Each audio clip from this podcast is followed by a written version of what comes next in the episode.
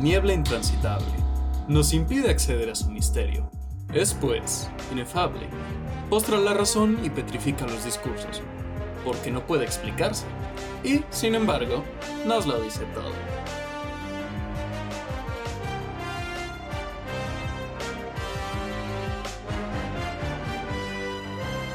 Hello there. Amigos, amigas, nuestros queridísimos escuchas, ¿cómo están? ¿Cómo les ha ido en... Bueno, en lo que ha seguido después de que subiéramos el último episodio con una trilogía bellísima, preciosa, histórica. Cuéntenos cómo, les han ido, mándenos mensajito, lo que sea, pero pues de momento, claramente, aquí nos toca a nosotros contarles nuestra parte del día que no les importa y solo vienen a ver la trilogía de precuelas. Pero pues para meter relleno, mis compañeros escuchas, ¿cómo están?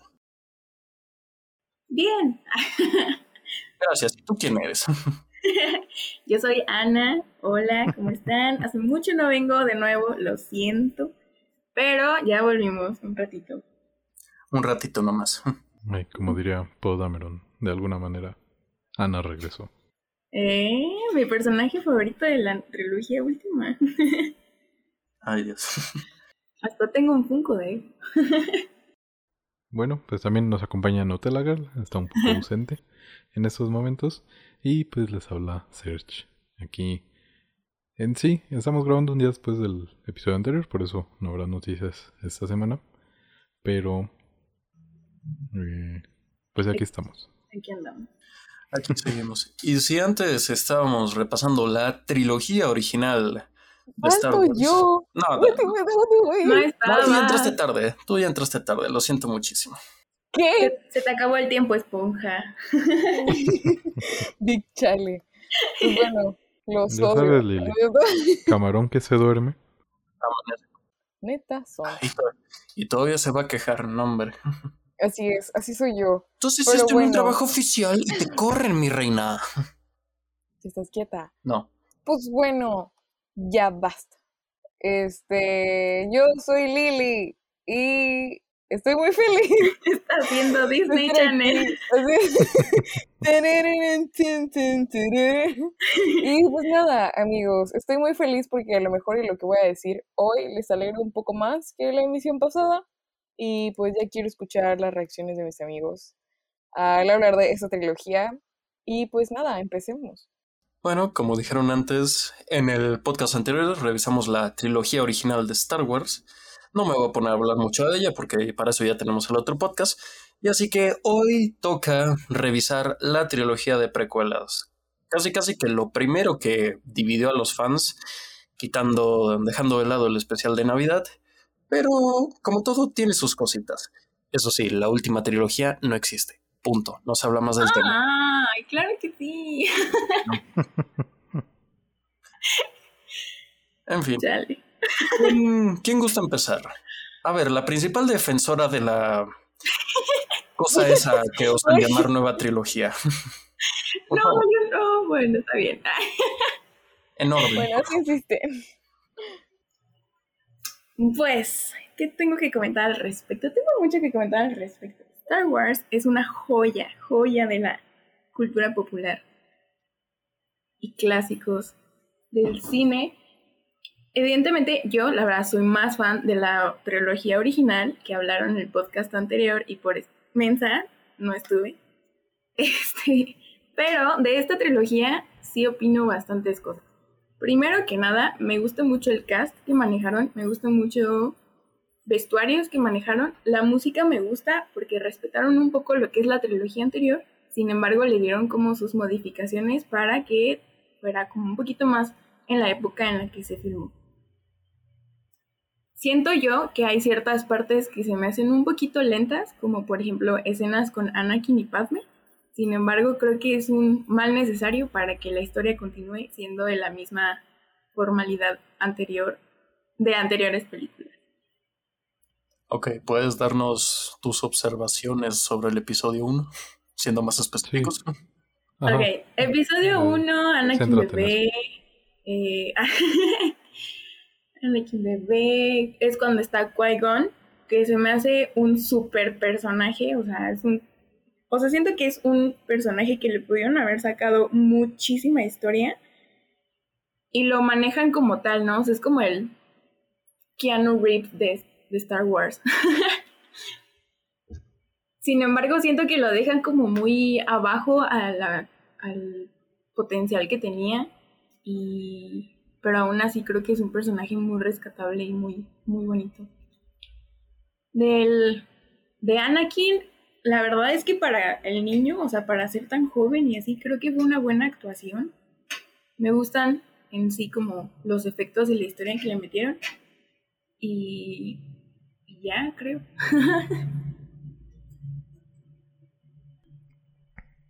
¿Ya? ¿Esa fue la review de Amenaza Fantasma? ¿Cómo, cómo?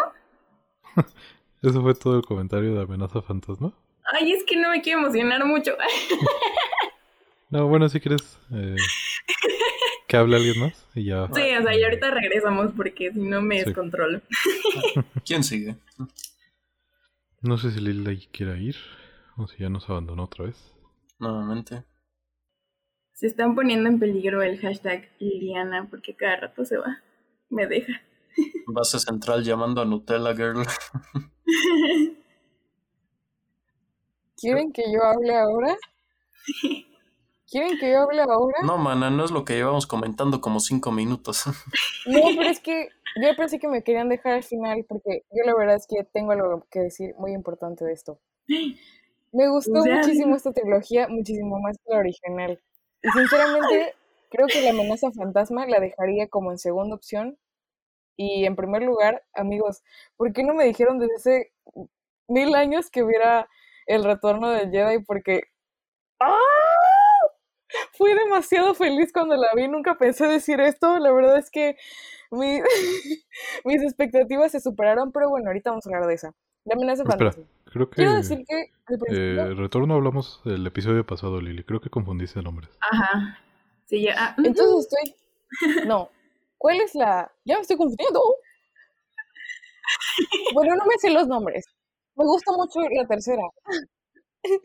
Pero. Eh, la segunda es el ataque de los clones y la tercera es la venganza de los Sith. Ah, la venganza de los Sith, perdón. Sí, eso. ¿Qué? Pero bueno, sí. Voy a explicar primero por qué que dejé en segundo lugar este, la amenaza fantasma. Este, en sí me gustó mucho que ver a Anakin bebé, porque explica muchas cosas del por qué ya después se vuelve como es. Pero, no sé, siento que de las tres fue obviamente como la más Disney. O sea, no vimos tanta muerte, no vimos, o sea, como que todo era muy lindo, tierno ay, pobrecito, sintamos pena por Anakin que está siendo esclavizado, pero miren lo inteligente que es y lo capaz que puede ser, incluso lograr mil cosas para eh, convertirse en un Jedi, ¿no? Y pues no sé, creo que en este momento fue donde me enamoré de muchos personajes. Este, pues obviamente del niño. Creo que hay que destacar mucho que a pesar de hacer como un personaje como pues entre comillas pues que pronto sería como el villano, pues sí le da mucho de, o sea, de su inocencia y de sus ganas de aprender y todo es como muy bonito y aparte como que se ve, o sea, bueno, yo la verdad es que quise mucho ese personaje porque siento que es como al principio solamente le importaba pues ayudar a su mamá y sí fue como, ay Dios, y no manchen, porque, no sé, me volví súper fan de Padme. Padme, la única reina. Y, este, pues no sé, ya me había dicho Jaffe que Padme era un gran personaje, pero como que no le quería creer mucho porque pues no sabía, lo siento, solo conocía a Leia, como se los dije ayer. Y pues, este, no sé, me gustó esta parte donde primero es así como pasar por otra persona, después es como de, yeah, yo soy la reina, uy, es por allá. Y este, y pues no sé, por un momento cuando vi la de la escena de la de la, bueno, la competencia que hacen para poder liberar a Anakin y todo esto, sí se me hizo, perdón, sentía que estaba viendo Cars, pero esa es mi culpa, esa es mi culpa, lo acepto, perdón por comprar, está súper mal, lo sé, merezco irme a prisión. Y este, pero pues no sé, creo que esta, esta como comienzo, no sé, este, que tuvo pues el pequeñito para su nueva aventura fue algo muy acertado, algo muy bonito. ¿Y cómo se llama el personaje que habla? O sea, bueno, ¿cómo se llama? ¿Cómo se llama? ¿Cómo se llama? ¿Cómo se llama? ¿Yar Yar? Sí, sí, sí. Ay, es bien lindo. Sí, sí me encariñé mucho con él porque dije, ay, sí soy. Sí soy yo llegando a la CDMX. Ah, y espera, ya me acordé de algo que quería decir que me parece muy importante, que se los dije ayer justo a mis amigos cuando terminamos de hablar eh, del podcast. Y es que algo que me gustó mucho de esta trilogía en general es que siento que ya le mejoraron, o sea, obviamente ya hubo más presupuesto, lo entiendo, ¿no? Pero, por ejemplo, este, no digo que la trilogía original no haya tenido, este, pues sus cosas como destacables, como, el, o sea, hablando de sets, obvio, como pues donde pelean, este, Luke y Darth Vader, o la historia de la muerte, o sea, como esas cosas pues sí son como fácilmente reconocibles, pero ya les había explicado que, por ejemplo, cuando Leia encuentra a un... ¿Me recuerdan cómo se llama? Eh, ¿De qué película estás hablando? De la sexta. El retorno del Jedi. Ajá, era esa. ¿Cómo se llama la criatura que encuentra Leia? ¿Un eh, la criatura con... Ajá, esa. Ah, que parecía que estaba como en una selva común. O sea, que no era como identificable, como de, ah, este es el lugar donde viven los Ewoks. O sea, no, ¿saben? Porque pues parecía una selva en general. Y en cambio, aquí en esta nueva trilogía llevamos como que los sets o las zonas, los planetas, no sé, este, ya más como característicos. O sea, entonces sí ya como que tu cabeza ya guarda el, ah, Anakin vivía en una zona donde parecía como un desierto, pero al mismo tiempo estaba como todo en una paleta amarilla y, o sea, como cosas así. Entonces siento que eso a mí me gustó muchísimo, que ya hubo más distinción de los lugares y para mí eso fue fantástico. Y pues creo que ya usaron ya utilizaron más como pues formato de CGI y pues sí lo agradezco, pero al mismo tiempo extraño esa parte de la trilogía original que realmente pues si eran feos tenían que ser feos y si se veía el maquillaje se veía, pero aún así eso demostraba como un intento de querer hacer grandes criaturas, grandes personajes y eso fue algo que yo valoré mucho de la primera, pero de la segunda no, este, trilogía, perdón, no especifica, pero la verdad es que quedé muy conforme con esta y ya, eso es lo que tengo que decir de esta película, perdón. Lo tomaré, pero me ofende muchísimo. Liliana se está rompiendo cada vez más. rompiste mi corazón cuando dijiste de Cars y yo así, ¿qué? Ya sé, ya sabía mi, mi bracito con mi tatuaje así, no lo escuches, tú tranquilo. no sabe lo que dice. Un rayo McQueen en tu tatuaje. Sí, escuchao. No sabe lo que dice. Eh, ¿Cómo era Dinoco, no? Sí, el dinosaurio. Mi corazón. ¿Me perdonan? No. No sabía. Está bien. Feel you. Bueno, pues, como Lily mencionó, creo que es eh, bastante parecida a Una Nueva Esperanza, en el sentido de que es bastante autoconclusiva. Hace eso es muy independiente de la trilogía original. Mm, porque al ser también precuela, pues no necesitas saber esos eventos, ¿no? Obviamente hay varias referencias, pero pero funciona perfectamente sin que tengas todo el contexto. Y también creo que es, aunque ya es una historia un poquito más seria, tal vez más apegada a El Imperio contraataca que a Una Nueva Esperanza, sigue siendo una historia de origen que altera también al personaje de Anakin, niño, pues tiene ahí cierto toque infantil y es bastante más ligero de lo que van a ser las otras dos, salvo por ahí eh, unas escenas de política que también a los niños pues, ni, ni, les ponen atención a esas escenas, ¿no? Pero tiene también como... Bueno, tiene un gran personaje que es Darth Maul. Otra vez volvemos a ese a esa calidad de diseño de personajes y por desgracia también regresamos a esa tendencia a darles muy poca relevancia en la trama. Lo vemos a través, sobre todo, de el recorte de líneas que tenía Moll, limitándolo nada más a un soldado al servicio de ese sujeto encapuchado que le da las órdenes. Y afortunadamente se, luce más que, que Boba Fett, por ejemplo, ¿no? Pero realmente fue un villano que pudo haber dado mucho más y que se recuperó en, en producciones posteriores. Porque justamente yo creo que se reconocieron, como le pasó también justamente a otro personaje en Mandalorian, que daba para mucho más, ¿no?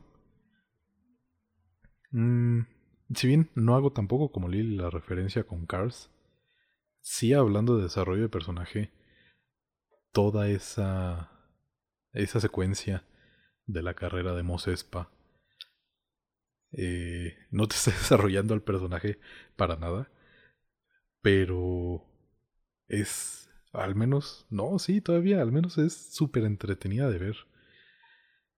Hasta eso está bastante bien dirigida, es un ligero, rápido y furioso en como en el espacio, pero en la arena, no sé, medio raro.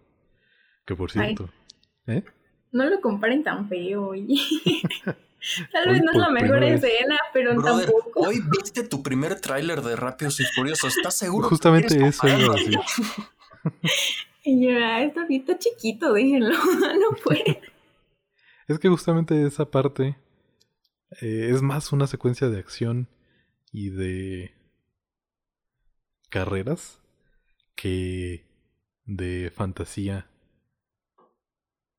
O al menos de la fantasía de la que está abordando bueno, eh, el lore general de Star Wars, ¿no? De eh, lado luminoso contra el lado oscuro. Pero la neta es como los Ewoks, ¿no? O sea, hubiera preferido también Wookiees, pero pues los Ewoks están bien bonitos. Y obviamente también me gusta bastante. Fue la primera película de Star Wars que vi, como ya había mencionado el episodio pasado. La tenía en VHS. Lástima que no conservé eh, ese VHS. Pero bueno, tenemos también ya esta, esta trilogía de precuelas es completamente de George Lucas. Se nota que pues ya para esos años ya tenía el dinero para jubilarse durante siete vidas. Mínimo. Y la libertad creativa que le confieren pues es bastante amplia y únicamente está limitado por algunos destinos de personajes que se ligan con la trilogía original y hasta eso es bastante abierto porque la trilogía original sí mantiene como ese tono distópico de una galaxia venida abajo ante el imperio, ante el gobierno del imperio galáctico.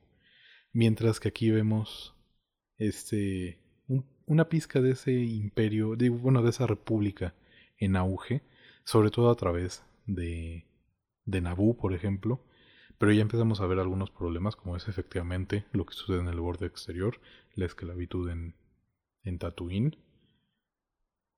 Y si bien me parece que eh,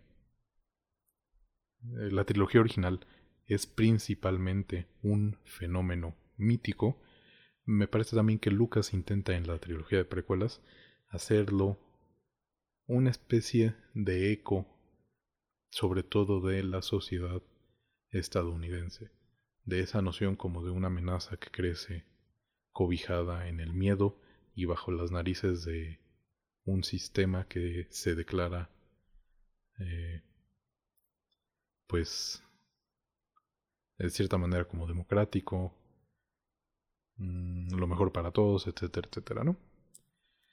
Y mm, también en general creo que, no sé, a Padme le pasa también un poquito lo que le pasó a Leia, que para la segunda película, como le pasó justamente a Leia también, mm, la subordinan mucho al personaje de Anakin, pero efectivamente también como la Leia del episodio 4, Eh, mi favorita es la Padme del episodio 1, que no solo es alguien de la realeza, sino que, como Gandalf, por ejemplo, es una persona que está dispuesta a pelear en primera línea junto a las personas que gobierna, que defiende. Y también está chistoso, ¿no? Como cuando por fin se revela. Eh, Obi-Wan se queda como con cara de sopas. Yo hablando mal de la reina.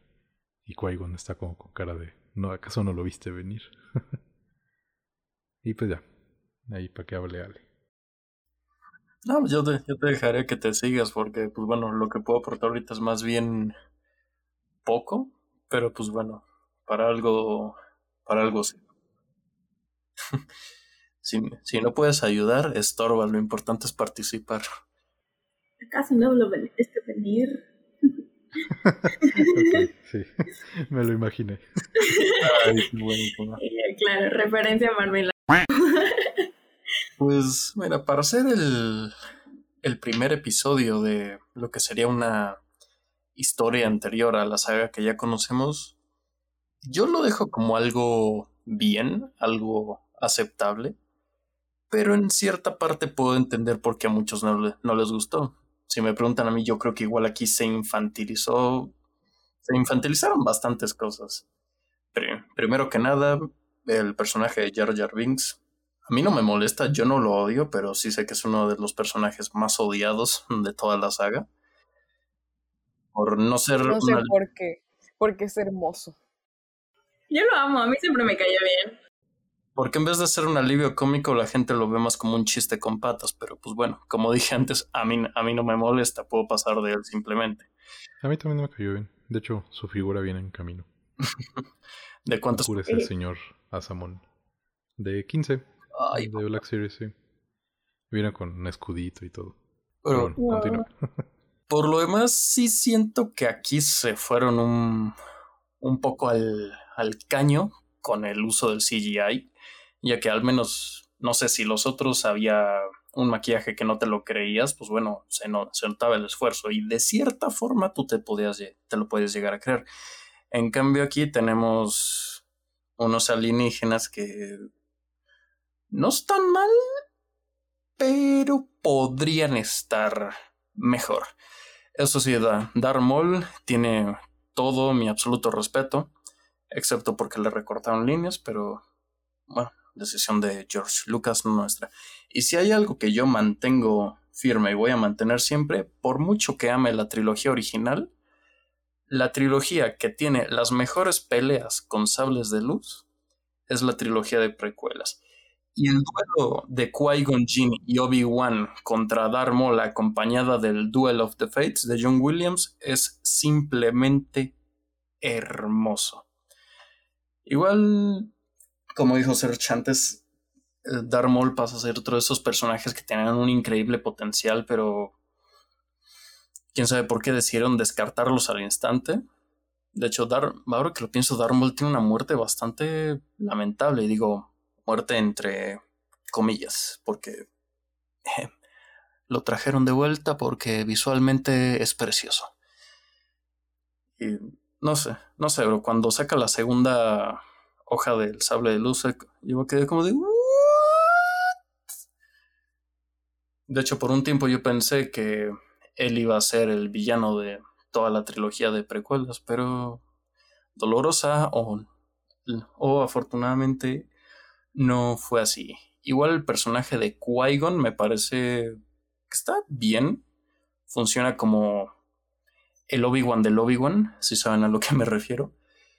Y si bien al principio unos desconfiaban de Iwan McGregor como Obi-Wan en su versión juvenil, yo lo vi bastante bien y eso se reflejó perfectamente en las dos películas que le siguieron.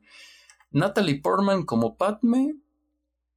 Sí, yo, yo digo que si rifa a mí también me agarró de sorpresa cuando se reveló que ella solo estaba camuflada como una de las ayudantes ¿de quién, ¿de quién a hablar? Bueno, no sé, no creo. Ah, sí, del, del Anakin pequeño.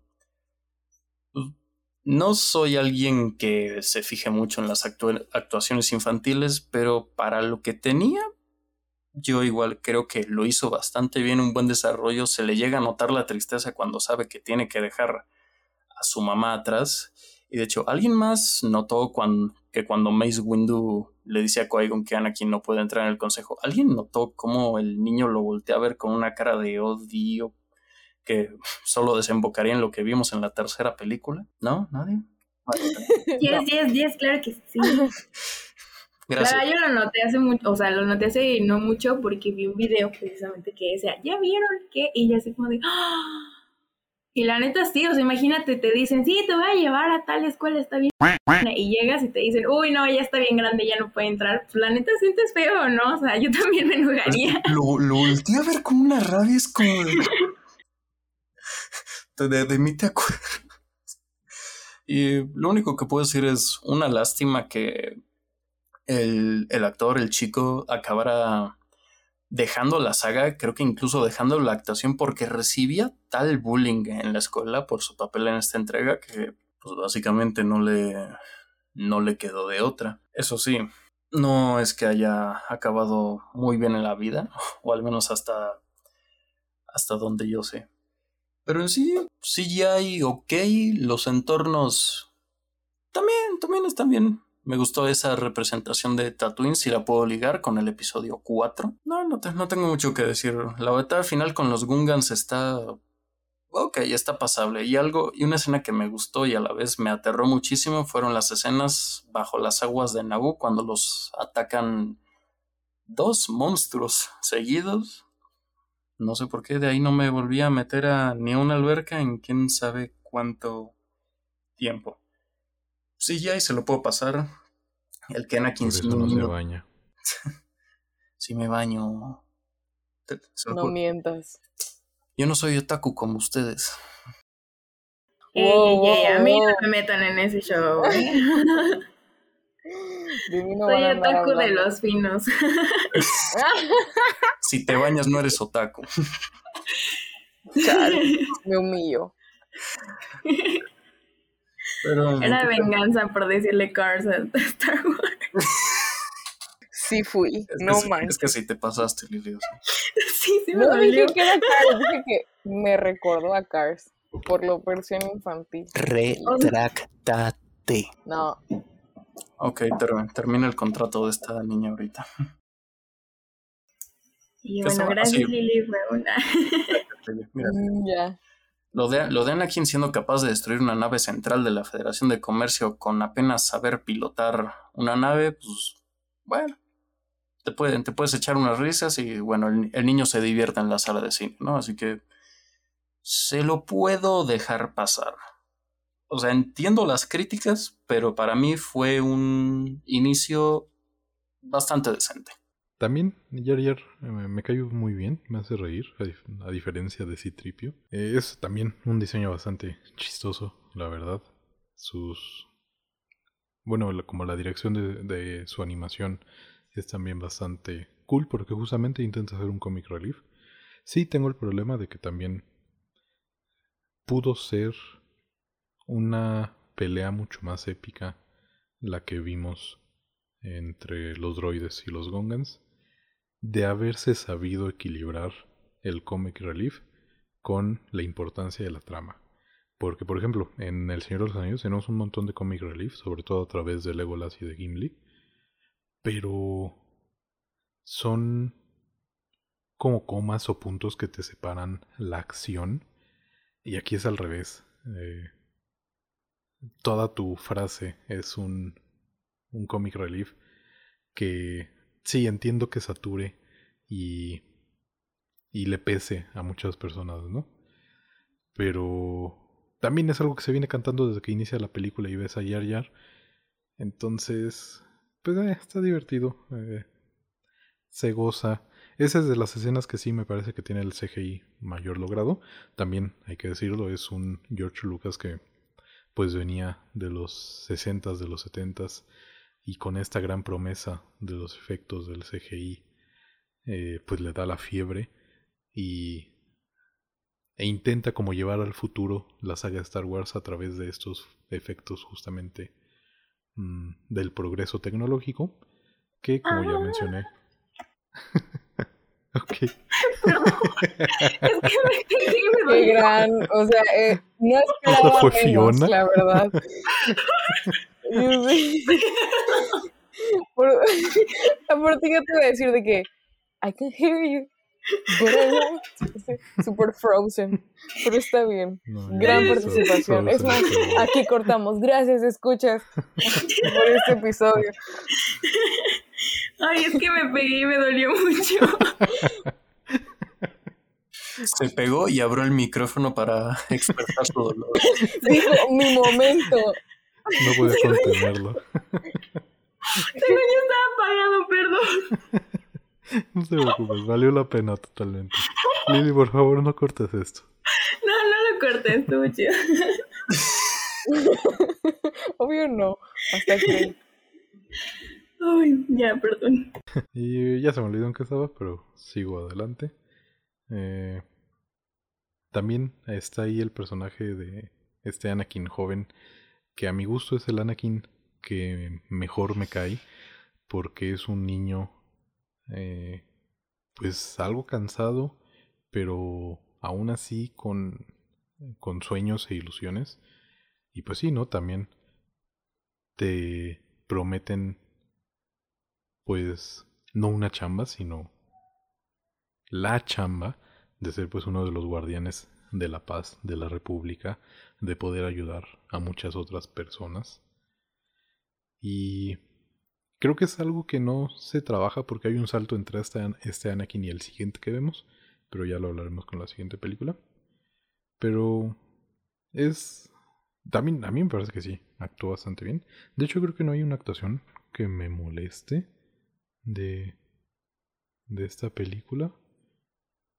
Creo que no, ¿eh? Si ahorita no me viene a la mente ninguna, pues no. De plano no. Y también creo que Qui-Gon es el mejor Jedi que vimos hasta el look del retorno del Jedi. Ya de episodio 7 en adelante la ca- Digo, meten la pata. Eh, Neta eres, te lo juro. para que te diviertas, para que no se empolve ahí el cuac, el MP3 del cuac.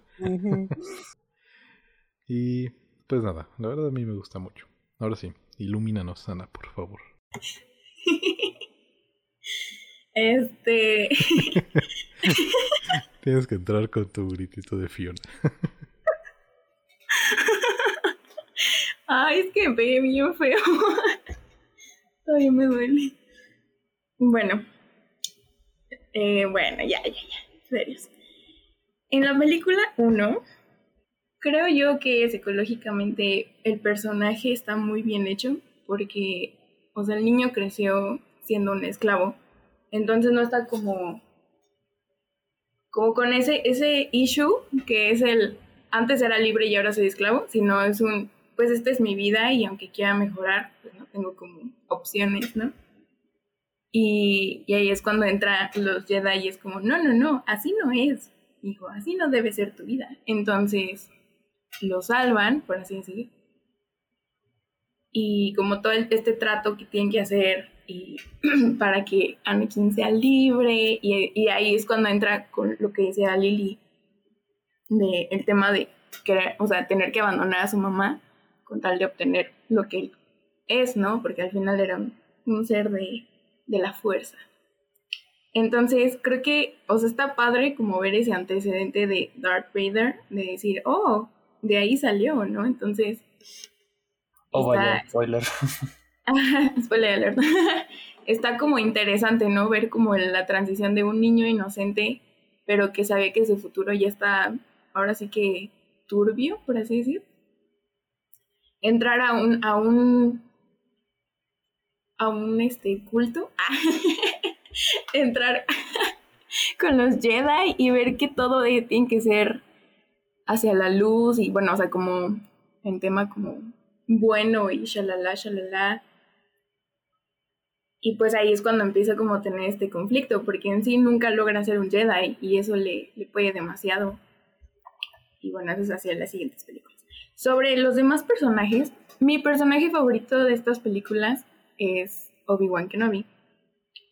La verdad yo siento que Ewan McGregor es, ha sido y siempre será el mejor actor para este personaje. Creo que lo, lo, abraza muy bien, lo, lo, interpreta excelentemente. Y, y te, hace, te hace ver como esa cercanía, ¿no? O sea, como si realmente fuera este, Obi-Wan Kenobi, porque es como, es como un padre, un hermano, como él dice, de Anakin, que lo lleva hacia, hacia el futuro, pero no, no lo logra. Entonces creo que es un muy, muy buen personaje. Se siento, siento que es un personaje que también es muy transparente en sus emociones. En con respecto a cuando llegan con Anakin, con respecto cuando se muere Qui-Gon. Como que a pesar de que los Jedi es como de sí, no puedes tener como esa, ese stretch, es, uh, no sé, no sé hablar. ese como lazo importante con los demás, siento que él es como, no puedo evitarlo, o sea, era mi maestro, entonces creo que es algo muy, muy bonito, muy humano, podría decirlo. Y creo que es un buen personaje precuela, ¿no? Porque justamente habíamos tenido este, mm, pues, casi hechicero eh, místico en las... En las otras. que siento que es una embarradita así como de, ah, sí, yo conocí a tu papá, era bien buen... Y luego estaba loco, ¿no? Pero era como de, ah, bueno, y luego, o sea, es como, y te moriste, güey. Entonces, o sea, creo que... Bueno, vamos a ir a eso, ¿no? Pero para cuando acabe esta trilogía, ya empiezas a ver a ese personaje que vas a ver en las originales, pero aquí es todavía como más humano y completamente capaz de cometer errores errores y, y, sí, o sea, es como, es como ver el contexto del chisme, ¿no? O sea, no nada más es como de, ah, sí, tengo un con mi novio, es como de, ah, a ver, cuéntame todo el chisme y es como, ah, ok, ¿no? Entonces, mala, bueno, X, ¿no?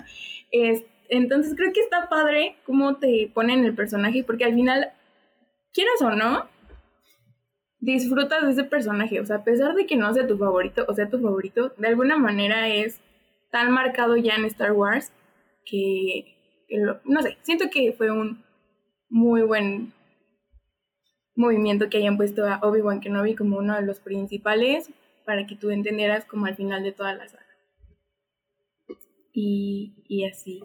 De Jar Jar Banks, Banks, no sé qué, Banks creo que es. Eh, a mí siempre me gustó. Yo empecé a ver Star Wars cuando era una niña, o sea, yo realmente no tenía ni cinco años cuando ya estaba viendo Star Wars.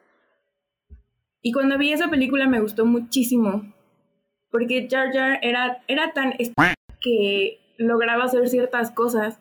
O sea, era como, ¿cómo es posible que seas tan pero que te salgan las cosas cuando las haces mal, ¿sabes?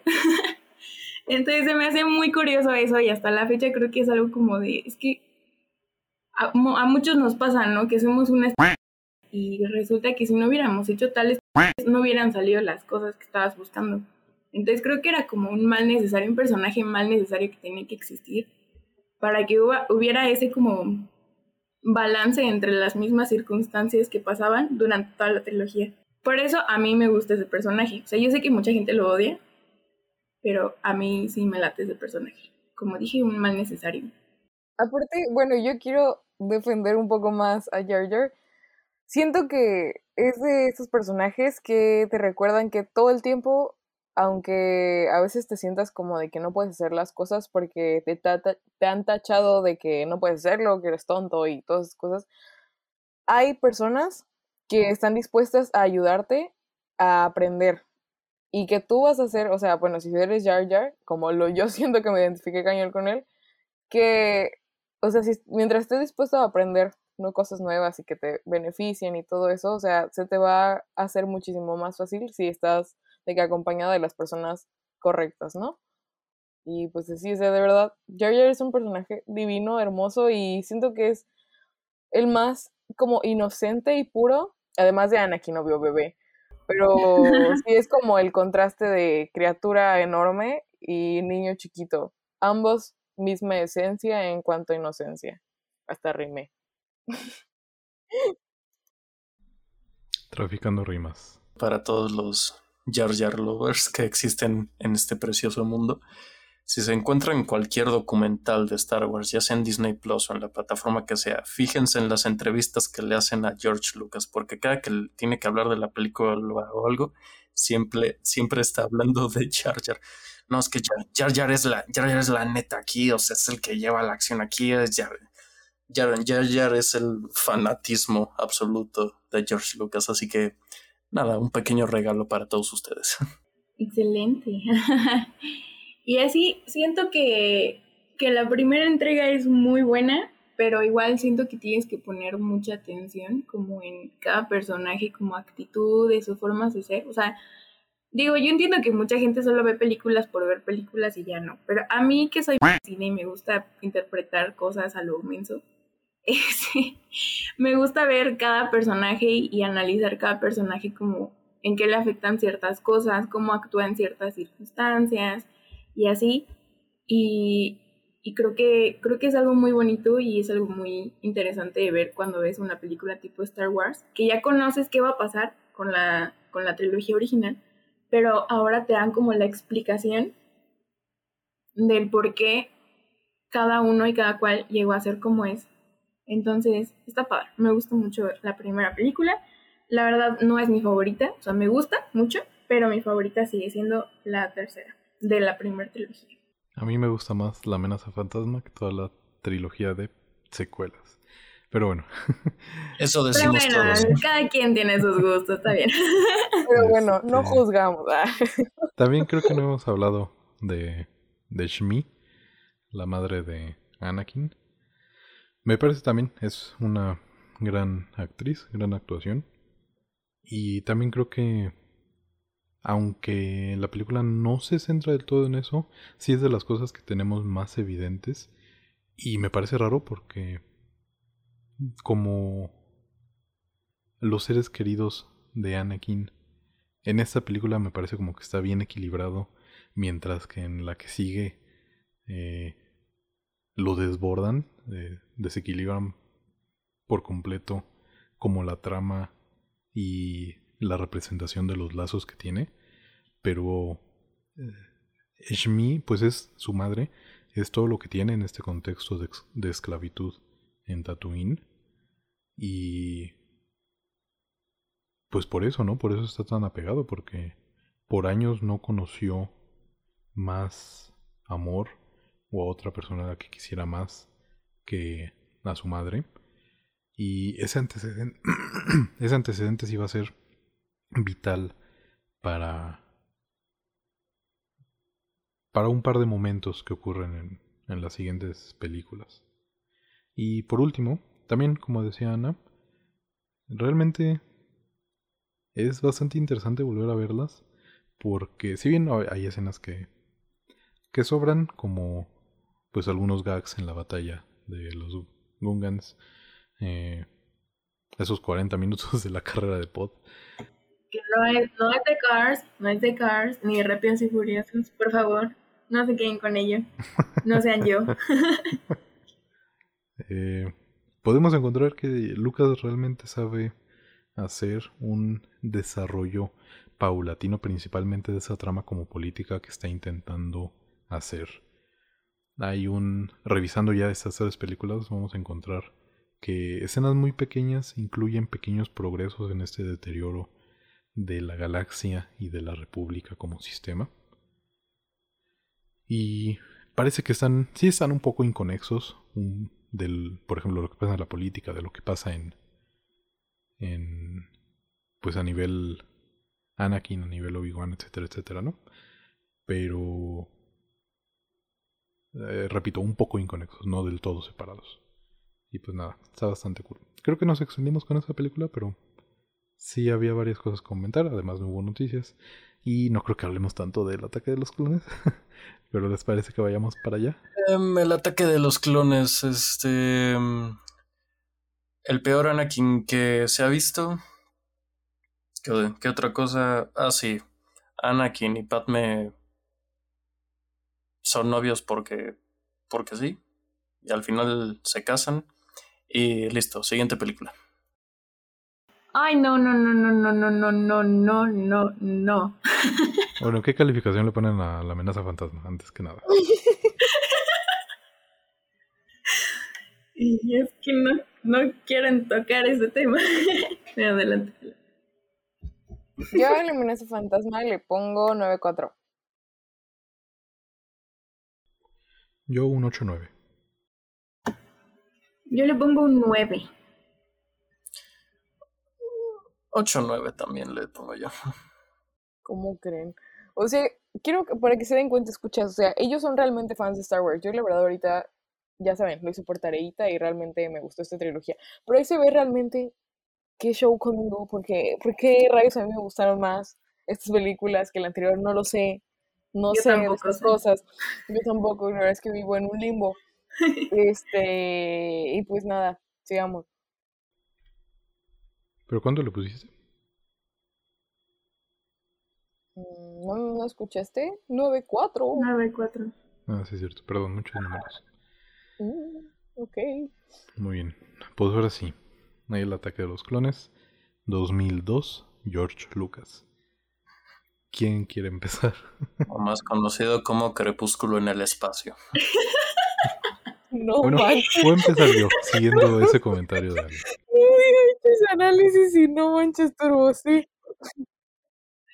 Creo que le pasa lo mismo que le pasó a Amazing Spider-Man 2, de que intentando humanizar a un personaje, la trama se separa bastante en dos aspectos. En Spider-Man es literal el personaje Spider-Man y lo segundo es la pareja eh, Gwen-Peter. Y aquí tenemos también como todo el rollo del conflicto con la Federación y los Jedi y los droides. Y por otro está como Anakin, eh, pues enamorado de Padme. Y regreso a lo que había mencionado. Hay un salto que me parece que sí debieron trabajar más entre el Anakin que vimos en la anterior cinta pero a la vez sí se entiende, pero tiene uno que poner de su cosecha.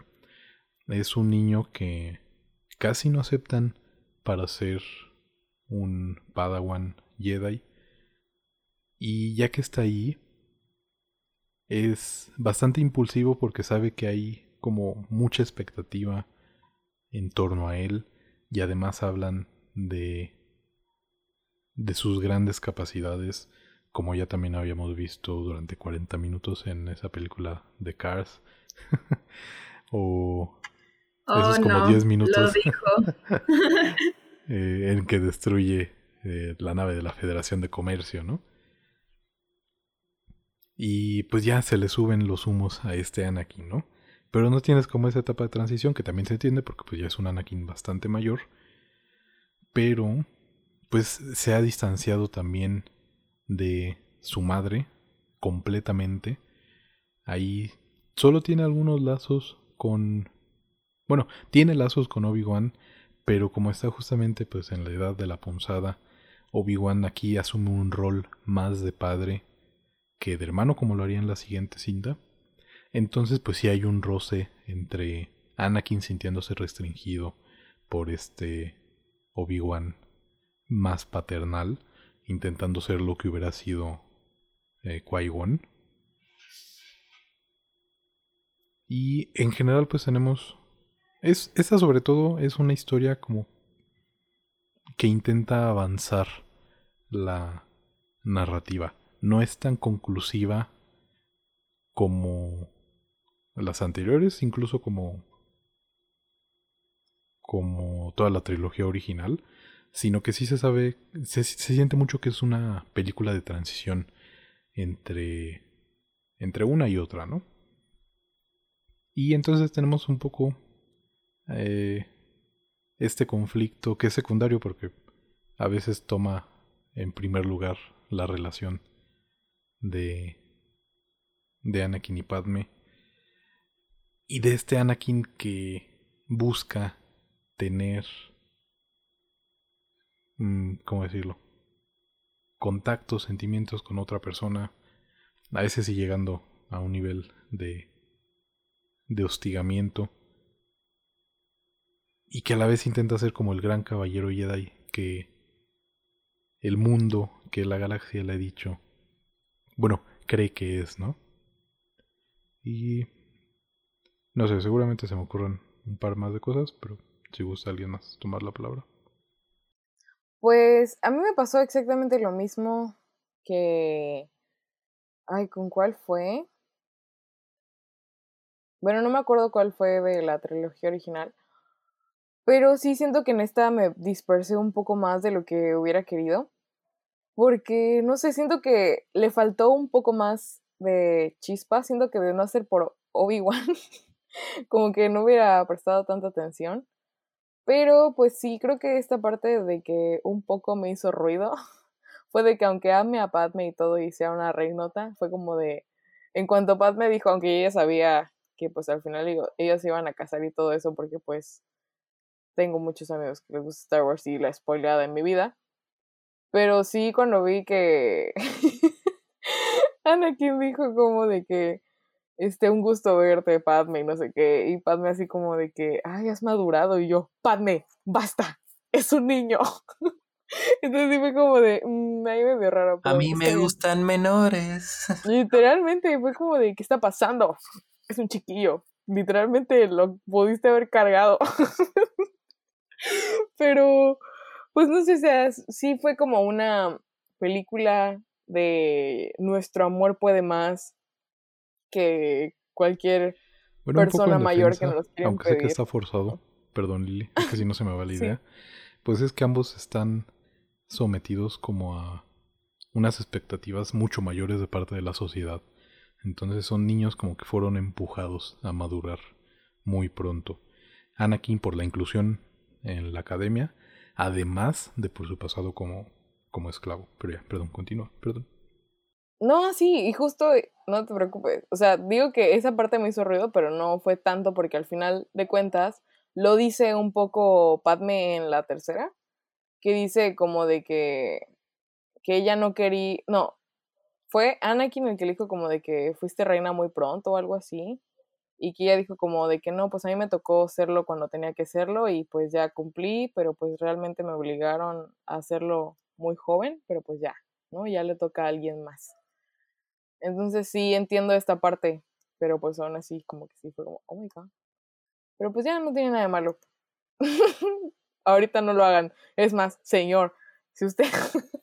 pero no, este, regresando a esta película, pues no sé, sí me hubiera gustado ver como otro tipo de cosas. Hubo partes en las que sentía que ya estaban siendo un poco como de más.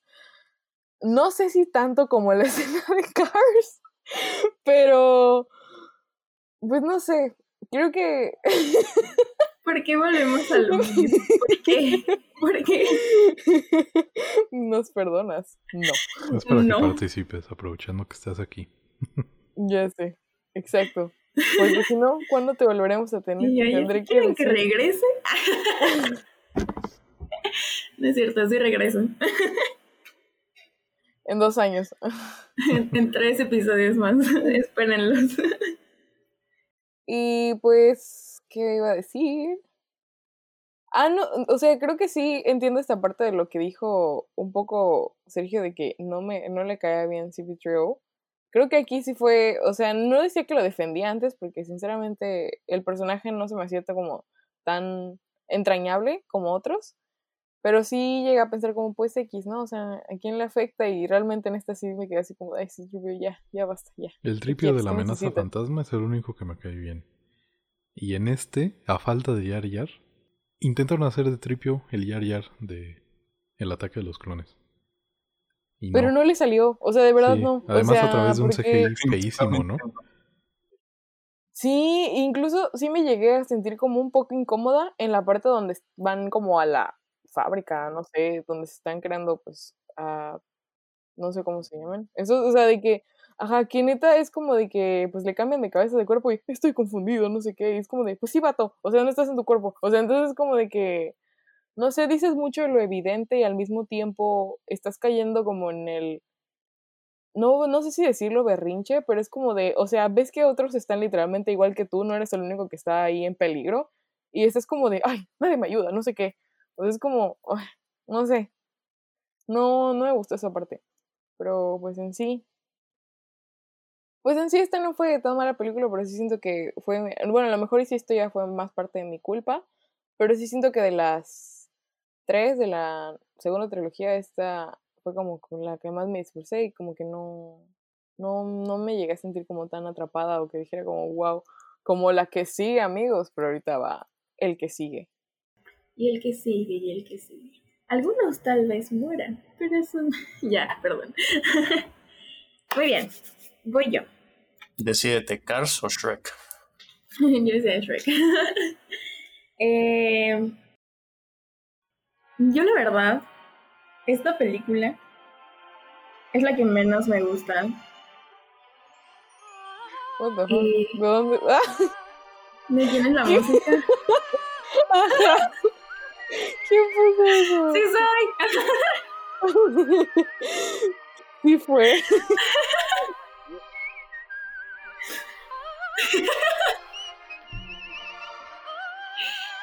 Ah, todavía me duele, por favor, basta.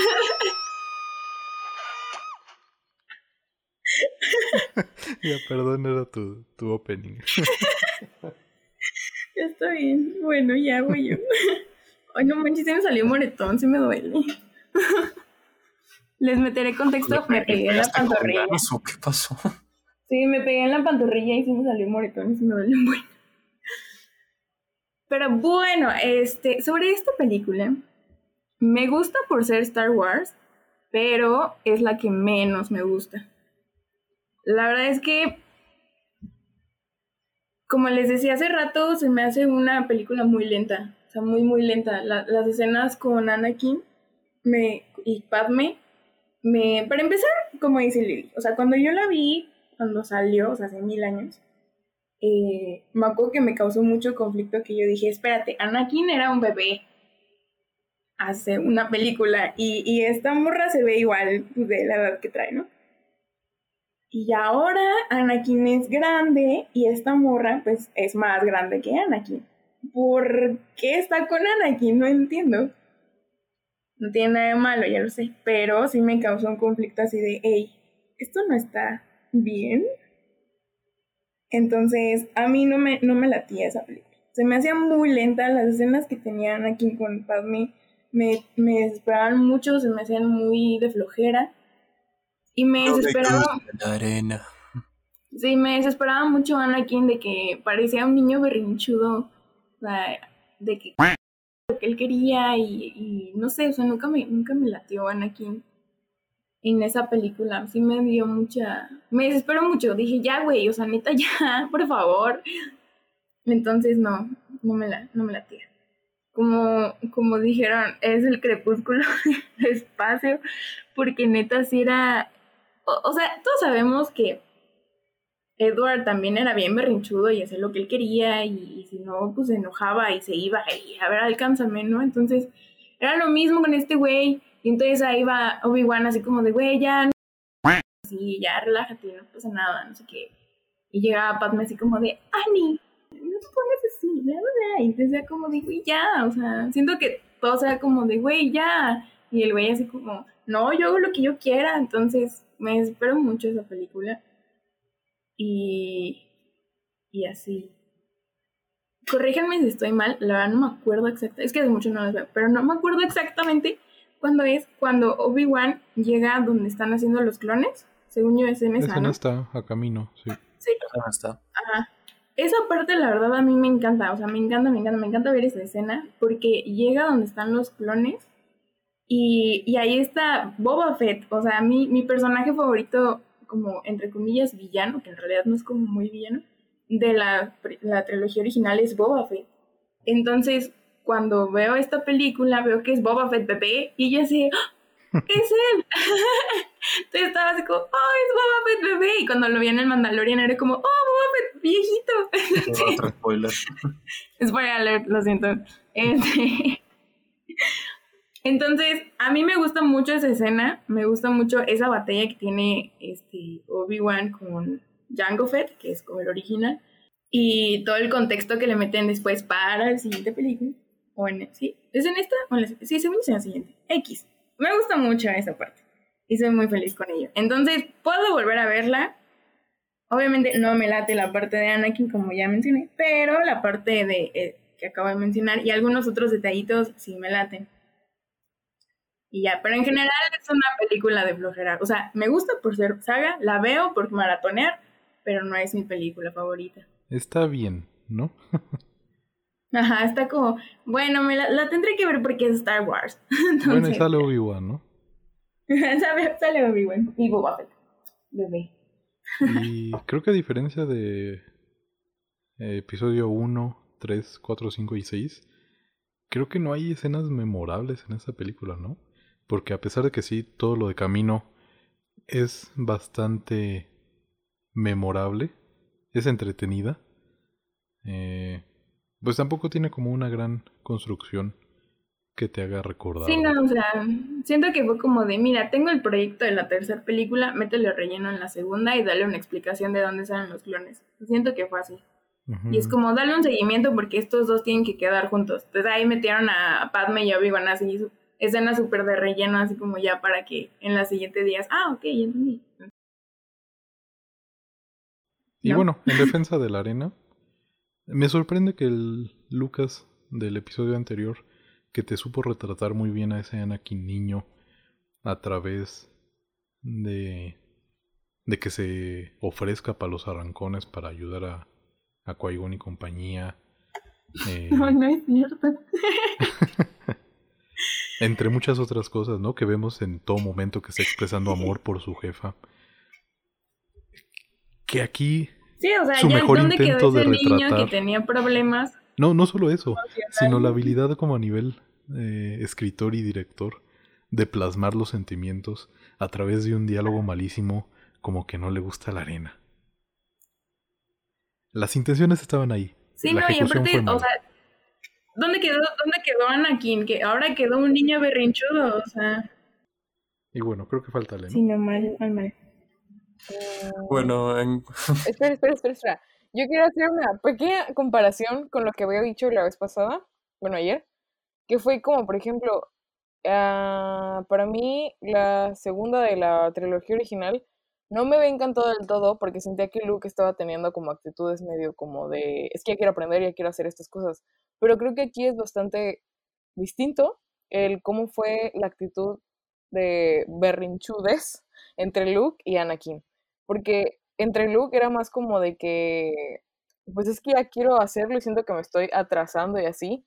Y el de Anakin era más como de, es que no quiero hacerlo y eso, pero eso sí, yo quiero ser más fuerte que todos porque sé que mi destino va a ser diferente. Entonces era como de, "Mm, ya, no sé si les pasó igual. Sí, por eso, o sea, es que, güey, ya, o sea, es como, ya bájale, güey, ya, ya, güey, ya. ¡Ay, sí, sí, sí, sí! ¡Cállate, babosa! Que- Ándale, así. y yo, ay, pero no me grites. no, no era para ti, Ana, no era para ti.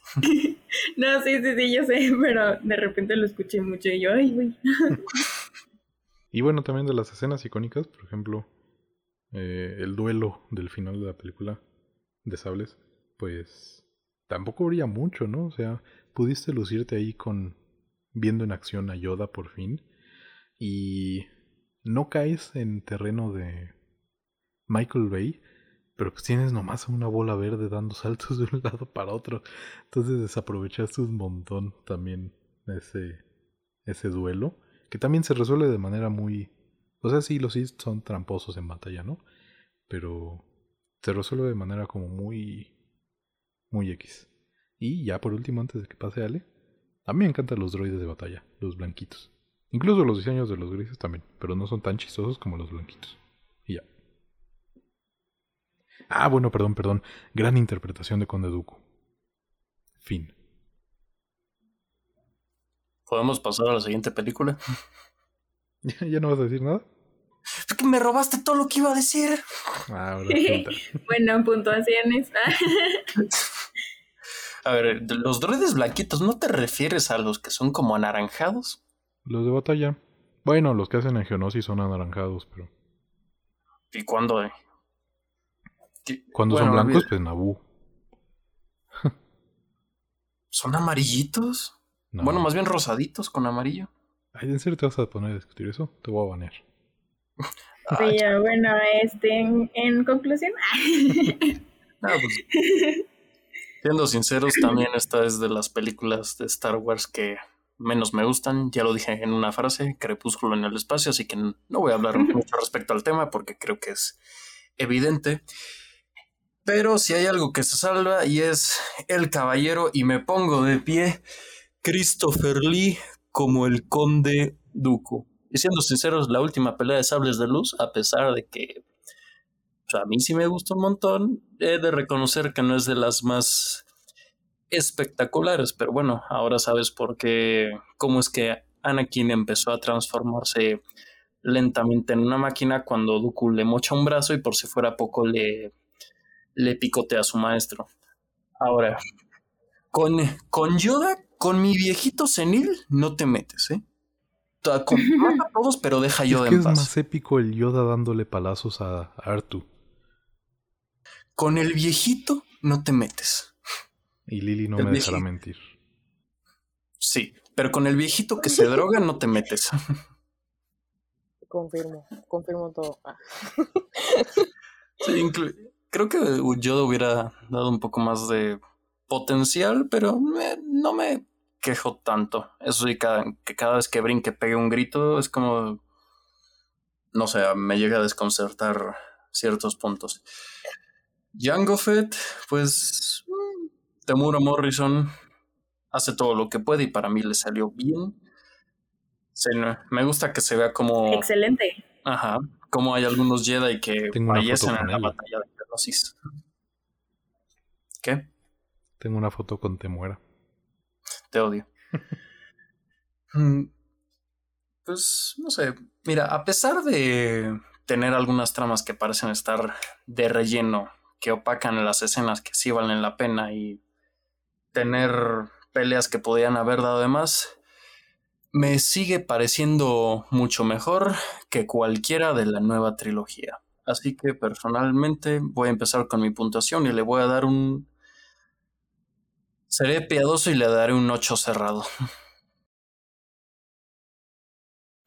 Híjole, yo siento que sí le daría como un 7-6, algo así. Sí, yo le doy un 7.5. Ah, bueno, entonces ya, ya me siento en confianza para bajar la calificación. Ah, bueno. O sea, no, le pongo 6 porque es trilogía Star Wars y es para maratonear, pero sí, Sí. 7-6 le doy. Creo No, que no, 7.5. Igual me cierro en 7.5. Pero, a diferencia de Ana, creo que no es la que menos me gusta, ¿eh? Y ya sabrán ustedes mis dos candidatas. Pero bueno. Lili, ¿Qué? ¿Cuánto Ya le pones? ¿Por Ah, qué ¿cuánto? Ya nadie dijo me escucha 7.5. las calificaciones? De verdad, estoy harta. ¿Saben Yo qué? sí te escucho, Lili. también siempre habla más cerquita del mico, más fuerte, Lili, porque otra vez estamos escuchando. Creo que eres a quien se escucha más bajito. Uh, perdón. Yo siempre te escucho, Lili. Ya Siempre sé, que pero ya pasó. ya pasó con Sergio, era con Alex. Ya basta. Ana nomás te escucha para saber cuándo vas a, la vas a comparar con Cars otra vez. y usted nada más por eso está al pendiente. Pero no es así, lo agradezco mucho. ¿De qué? bueno, continuamos con la tercera y última de esta trilogía. La joya más joya de estas Uf, tres La películas. mejor. Una la preciosidad. Joyita. Joyita. Y una de las películas que más me ha dolido no haber podido ver en el cine. ¿Cómo crees? Yo estuve Sí. ahí el día de estreno. Yo no, porque mi papá me dijo que tenía que trabajar y pues ya no fui. Ya no fuimos. y ya fue muy triste. Pero, pero es una joya de película. La amo. Y procedamos. ¿Quién empieza? Safo. Zafo. Safo. Ay, ¿por qué son así? Mm. Es que no quiero caer en lo genérico, pero está bien. Este, la verdad es que esta película, quiero ser muy sincera, este, ah, bueno, el spoiler alert. Este, a mí me gusta mucho de toda la segunda trilogía esta película porque la primera película que vi fue A New Hope y pues sí me gustó y todo, pero no sentía que era como ese impulso de, wow, me encantó, quiero ver todas las de Star Wars. Ya sé, hay algo mal en mi cabeza, una disculpa, pero pues una vez estaba de que en mi casa con Jaffe y me enseñó así de que me dijo, ¿te puedo enseñar mi escena favorita de mi película favorita? Le dije, claro.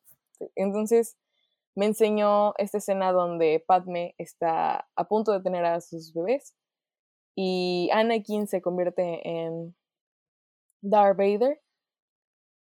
Y yo de verdad dije, quiero ver todas. O sea, o sea esa, escena fue la que me hizo decir, es que yo quiero ver todas. Me, o sea, me encantó, me encantó en todos los aspectos, en esta transición de el, la muerte de Anakin, el renacer de Darth Vader y literalmente el nacer de los descendientes de Darth Vader. Como que no sé, esta parte me encantó muchísimo.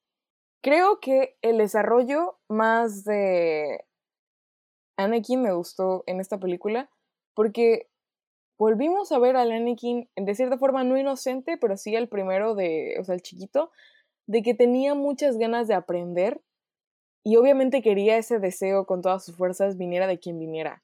Y mientras alguien le dijera que podía tener el poder así máximo, creo que fue una de las escenas que de cierta forma me hizo entender al villano y no simplemente odiarlo como lo han hecho otros villanos. Y pues aunque sé que lo que hizo de cierta forma estuvo súper mal, porque, o sea, de verdad no podía creer, o sea, no sé si esto cuente como spoiler, la verdad, perdón, pero bueno, no lo voy a decir mejor. Lo que hace Anakin para demostrar, pues que, pues sí, realmente quería conocer más sobre el poder pues del lado oscuro y esto, me hizo, o sea, no sé cómo, no, no digo que perder la fe ni nada, porque pues qué rayos, pero como que no, o sea, en ese momento dije como, ¿cómo rayos este señor que está a punto de tener hijos? O sea, es como, bueno, hijo, no sé lo que sea.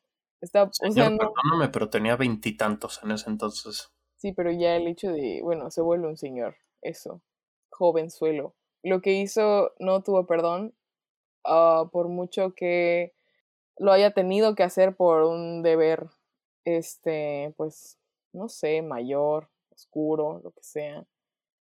No estuvo bien y sí me dolió muchísimo. No fue justo, la verdad.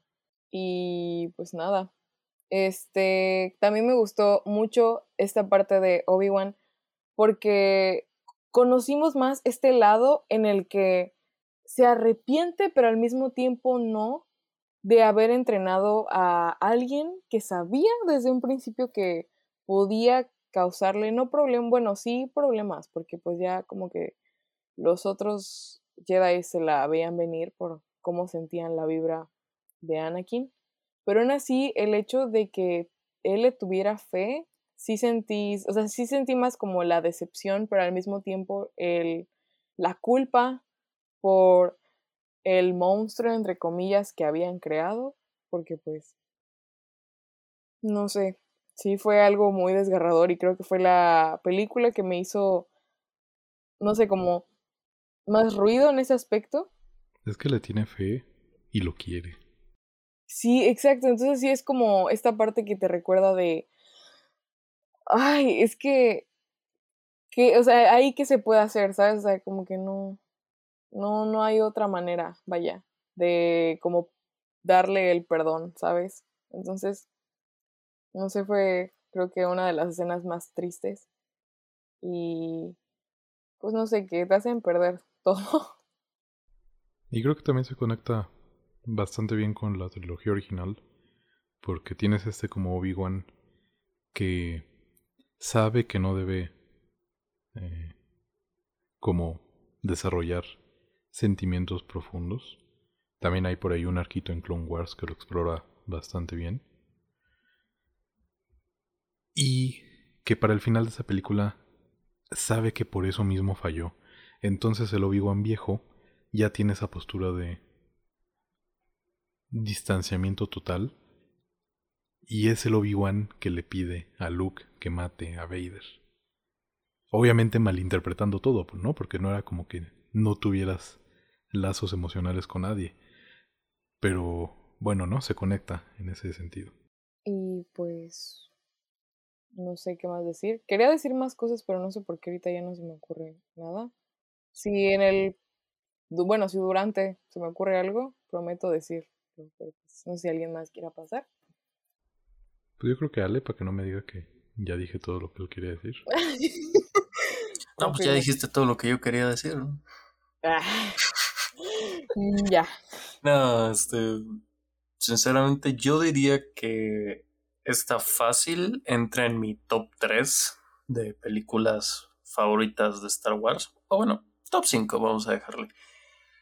Porque al igual que en episodio 5, el, el Imperio contraataca, si uno llega a sentir una victoria aplastante por parte del imperio, pero porque todo ese poder ya era una fuerza militar que poco a poco le iba pisando los talones a la Alianza Rebelde, aquí fue casi que todo de sorpresa, ya que aunque ya sabíamos lo que iba a pasar, ustedes sabían lo que iba a pasar, yo sabía lo que iba a pasar, todos sabían lo que iba a pasar, estábamos en verdad rogando porque no pasara.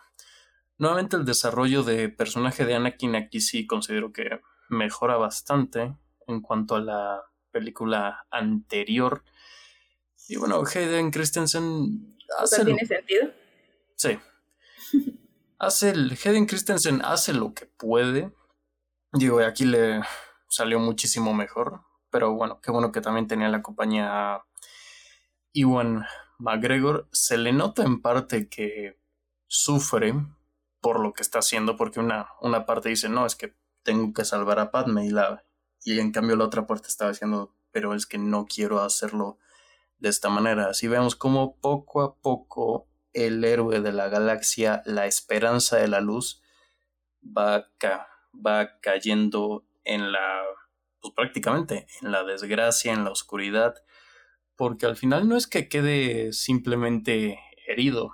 Bueno, es más, podemos ver solo, por así decirlo, una parte superficial de cómo es que termina Anakin, con quemado, con implantes mecánicos, cuando en realidad lo que le pasó fue mucho peor.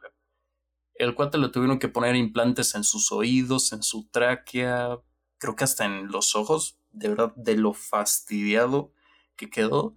Todo porque, porque, bueno, no diría yo que fue enteramente su culpa, sino también la, llamémoslo un poco la negligencia del Consejo Jedi a no atender las amenazas que estaban pasando delante de sus propias narices, pero también eso desembocó en que Anakin se dejara llevar completamente por los sentimientos hasta caer finalmente en el lado oscuro. Y eso también se ve reflejado en, en las lágrimas.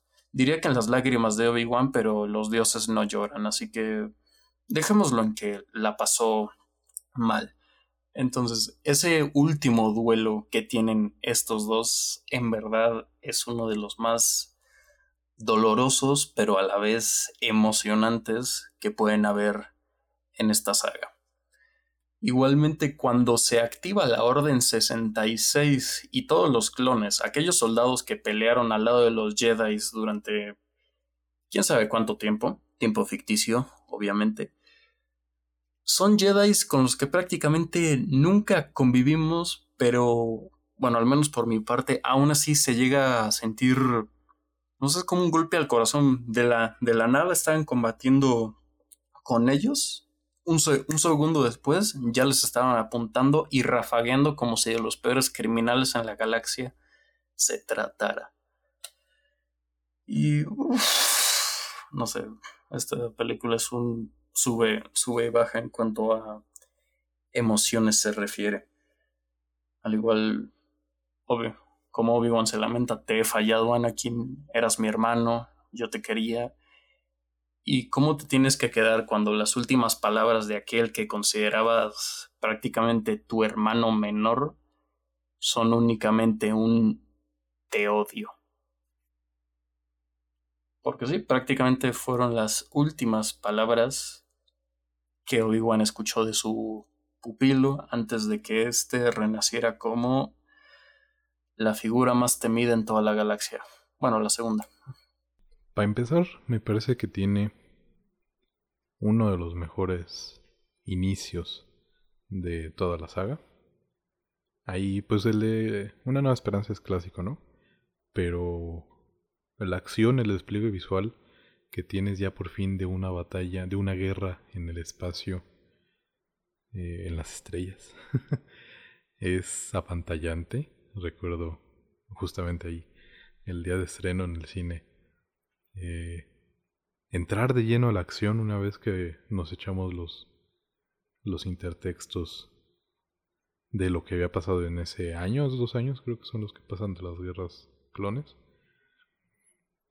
Y, como decía Lily, sí, ¿no? Ya tenemos aquí un Anakin un poco más maduro, pero que tiene todavía heridas importantes.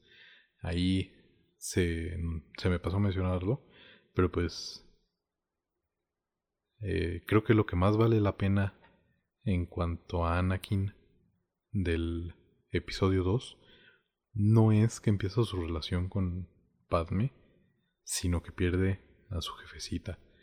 Y ahí son pues distintos conflictos. Es un conflicto externo en cuanto a que la República nunca, nunca hizo nada por ayudar no solo a su madre, sino a todos los demás esclavos del borde exterior.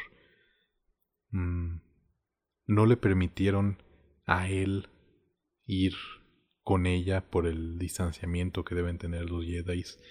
Y por último, un, un conflicto interno porque él tampoco nunca intentó buscarla y cuando lo hizo llega ya muy tarde.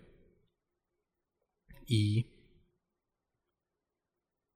pues regreso a lo del episodio 1. Es la persona más importante que tenía, incluso por encima de Obi-Wan, de Padme. Juntos, diría yo, para episodio 2 y literalmente se le cae el mundo y es por eso que tenemos a ese Anakin eh, genocida. Ya para episodio 3 tenemos sí un Anakin que ya pasó la pubertad y está un poquito más relajado, pero todavía se siente limitado. Él quiere pues una libertad eh, emocional que ese contexto de Jedi no del consejo no le permite además de que siente que Obi-Wan no confía en él para seguir sus métodos y el consejo entero no confía en él tampoco como para nombrarlo maestro. Y aunado eso ya al, conflicto interno que tiene de que teme ser incapaz de defender a sus seres queridos. Aquí pues ya es principalmente eh, Padme y creo que en un segundo nivel este Obi-Wan que ya es más como su hermano. Y aquí me parece que ya la guerra es mucho más interesante de lo que habíamos visto en el ataque de los clones. Y me parece muy bien logrado cómo te plantean la relación de los Jedi con los clones. Y creo que curiosamente funciona mucho que sean justamente clones, porque así ves a unos pocos, a Cody, a Rex, eh, es a la vez como si estuvieras viendo a todos, ¿no? Entonces, como bien mencionaba Ale, ves Jedi que no habías visto mucho antes, pero también ves a esas personas que eh, medio ya habías visto antes y volverse contra sus amigos, ¿no? No, este simplemente era un pequeño añadido a, al declive final de Anakin. En, simplemente en la escena cuando va a la sala donde están los niños y esto uno de ellos totalmente aterrado le pregunta lo llama maestro creo que aparte de Ahsoka aunque Ahsoka es de la serie este es el único personaje que en verdad se refirió a Anakin con el grado de maestro, un grado que el consejo se negaba a darle a como fuera lugar. Cuando dice, ¿qué, ¿qué es lo que vamos a hacer? Y Anakin simplemente enciende su sable de luz, es un constante, por favor, no lo hagas. Aunque sabes que lo va a hacer de todas formas. Otra vez como ese desarrollo sutil de Lucas, ¿no? Pero mejor logrado que el diálogo de la arena. Aquí pues ya también, ¿no? Empiezan a acomodarse muchas de las piezas que habíamos visto en, en las dos cintas anteriores. Creo que eh, la como el aumento de poder del canciller Palpatine está bastante bien construido a pesar de que tampoco es un un pues un aspecto muy muy profundo que digamos sigue siendo ya no un, un tratamiento infantil del mismo y es un poquito más serio pero está presente en, de forma constante en todas las cintas. Y pues también no es ya había sido un poquito el ataque a los clones como a la vez un paso adelante y un paso atrás para la historia de nuestros personajes, ¿no? Y para, e, para eh, la venganza de los Sith ya tenemos realmente como el imperio contraataca de esa trilogía porque se pierde todo. Y ahí pues se entiende, ¿no? Eh, aunque tampoco está tan explícito en acciones o en diálogos, que también me gusta porque a la vez no está sobreexplicado pues Anakin teme también perder eh, a las personas que le quedan. Entonces, por eso en un principio, pues intenta eh, jalarse a Obi-Wan de su lado, ¿no? Pero también, pues, regresa el Anakin de episodio 2, el Anakin al que, al que le han prometido, eh, pues, ser el salvador de la galaxia y aquí teme muchísimo cometer el mismo error que cometió con su madre, y llega alguien a prometerle el poder para salvar a sus seres queridos, que es todo lo que él ha querido, salvar a la gente que le importa, y a más gente también, ¿no? Pero sobre todo a la gente que le importa, pues la tentación es grandísima, ¿no? Yo creo que muchas personas debe ofrecernos un poder similar no estaríamos en lugares distintos. Y también empieza a ver Obi-Wan ya su hermano y empieza a ver una figura de padre en... No, pues es que solo quería decir que creo que aquí en cuestión de villanos, de lo que había comentado de no es un villano Anakin de odiar por odiar, creo que aquí el canciller Palpatine sí es de esos, porque no, no quiere decir que siempre hay que confiar en todos en general, pero este, pues no sé, como que por un momento cuando, eh, no sé cómo se pronuncia el nombre del Jedi de Samuel L. Jackson, ¿cómo se pronuncia? Mace. Mace Windu. Ajá, Mace Windu. Este, literalmente estaba de que, así, de que no importa, o sea, tú eres malo y sé que no vas a hacer nada porque, todo, o sea, tú estás en el poder y tú tienes literalmente el poder de, pues, volverte inocente y Anakin de cierta forma lo como que lo trata de convencer de que no, un Jedi no mata gente y no sé qué. Y confiar en su supuesta debilidad que tenía en ese momento de no, estoy cansado y no sé qué. Y aún así, ay, no sé, como que le, lo deja vivir y a él le valió y aún así dijo como, bueno, tienes que morir. Ay, no sé, como que sí, sí me hizo decir como de no, o sea, de plano jamás, o sea, podría tenerle piedad a alguien como Palpatine. O sea, de verdad no, no podría. No. Si él no la tuvo conmigo, ¿por qué yo la tengo que tener por él? no sé, algo así. Es que era como su jefe, ¿no? No podía eh, matarlo como había matado a Sangre Fría, a todos esos Toskens. O, o a Dooku. O a Dooku. De hecho, si se fijan bien, Mace Windu, a pesar de ser descrito como uno de los mejores Jedi de la Orden, siempre se le notaba como alguien muy soberbio. Es arrogante, muy arrogante, muy soberbio, aunque bueno, mis respetos para Samuel L. Jackson, ahí sí, perdón, respeto absoluto. Pero al final uno, lo quiera ver o no, Mace Windu cayó por su propia arrogancia y soberbia. Pues es que bien lo dijo Yoda, que eso era común entre los Jedi y que estaba a un paso de irse al lado oscuro. No precisamente él, sino cualquier Jedi que empiece a tener altos grados de soberbia y decir, mm, pues sí, tienen razón. No veo fallas en esa lógica. Y aquí me parece también que hay escenas más memorables, ¿no? La misma secuencia de apertura en el espacio. Creo que es la mejor que hemos visto. A lo mejor rivaliza un poco con una que hay en Rogue One, pero no me parece. Y yo no me toquen en Rogue One, por Mm. favor. Ahí va Sana. Ahí sí brincó, fíjate. Ay, sí. Sí. Y joyita. Eh, el duelo con Dooku en la nave está. Me parece mucho mejor que el que vimos en episodio 2 y es muchísimo más breve. También incluso la pelea ahí en, en la cabina con los guardaespaldas de Gribus es bastante más interesante. Y volviendo a lo de los villanos, creo que es un buen final para Dooku porque no es tan X como el que tiene Mol, que sin diálogos ni nada, pues ya lo cortan a la mitad y ahí nos vemos, ¿no? Porque tiene este momento en el que pues Anakin lo ejecuta y además el momento en el que él vo- voltea a ver a, a Palpatine y creo que no se sabe, al menos no sé, pero para mí es como el momento en el que se da cuenta de es este güey.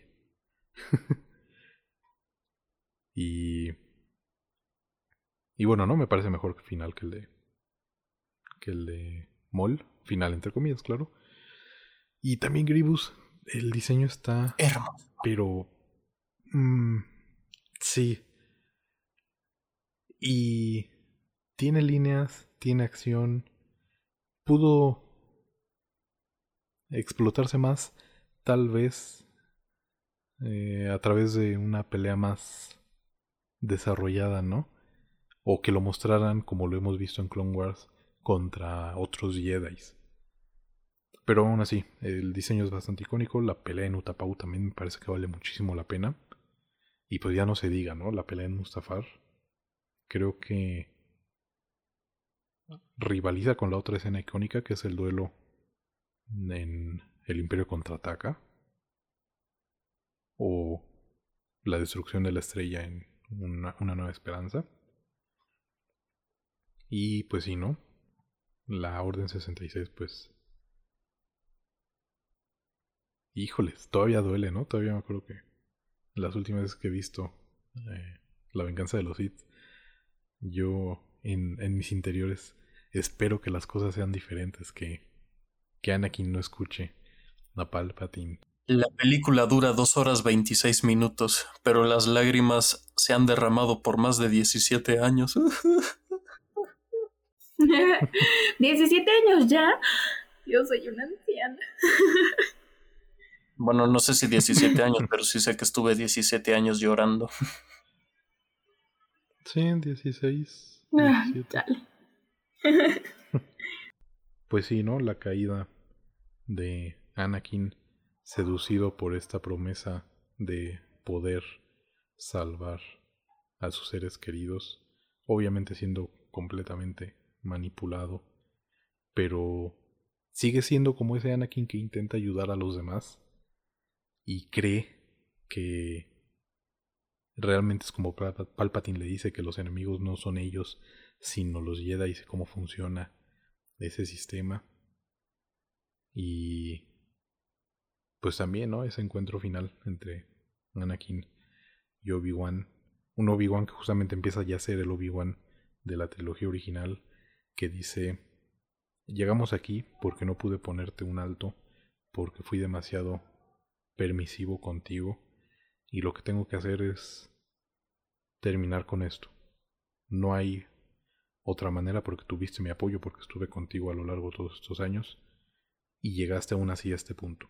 Yo ya no puedo ayudarte. Y también hay bastante como triste y cool a nivel realización, porque las últimas palabras que le dicen eh, Padme, Shmi y Obi-Wan en esta trilogía a Anakin, porque ya el Obi-Wan que le habla en episodio 4 le habla a Vader, eh, son que lo quieren. Entonces, todo eso que Anakin realmente ya tenía y que tenía miedo a perder, pues despidiéndose de él, ¿no? Y también me gusta mucho que en esa escena en que Obi-Wan lo derrota, es Anakin recurriendo a una maniobra que le confirió a Obi-Wan la victoria contra Maul y que de hecho, según yo, intenta dos veces. Uno cuando empieza el duelo y donde intenta situarse atrás de Maul y Qui-Gon adelante y otro donde ya lo parte a la mitad. Pero pues se la sabe Obi-Wan, entonces ya no le sale a, Anakin. Y es por eso que Obi-Wan le dijo, no lo intentes. Sé lo que vas a intentar. Lo he hecho muchas veces. No te va a salir. Yo te entrené, sé perfectamente lo que vas a hacer. Y obviamente, pues lo dejas ya ahí todo cocido. Eh, término medio. Pues no crees que va a sobrevivir, ¿no? Entonces... Y, tampoco es, es tu hermano, entonces no puedes ejecutarlo porque tampoco es lo que haría un Jedi. Simplemente crees que no va a salir de ahí. Que me acordé del video que dice, que dice, It's over, Anakin, I have the high ground. Y ya, era todo, perdón. ¿Qué hace con la voz de Mickey? No lo he visto, pásamelo. ¿No lo has visto? Ahorita te lo mando. Ay, bueno, ya. Y bueno, también, ¿no? Gran trabajo de, de Mario Filio. Así es. Muy bien. Me encantó. Mario Filio siempre rifándosela. Qué honor, la verdad.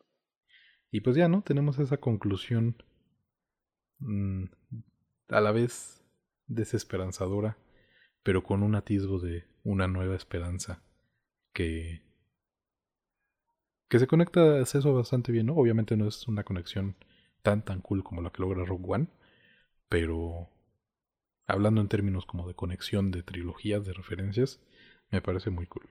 No, pues este.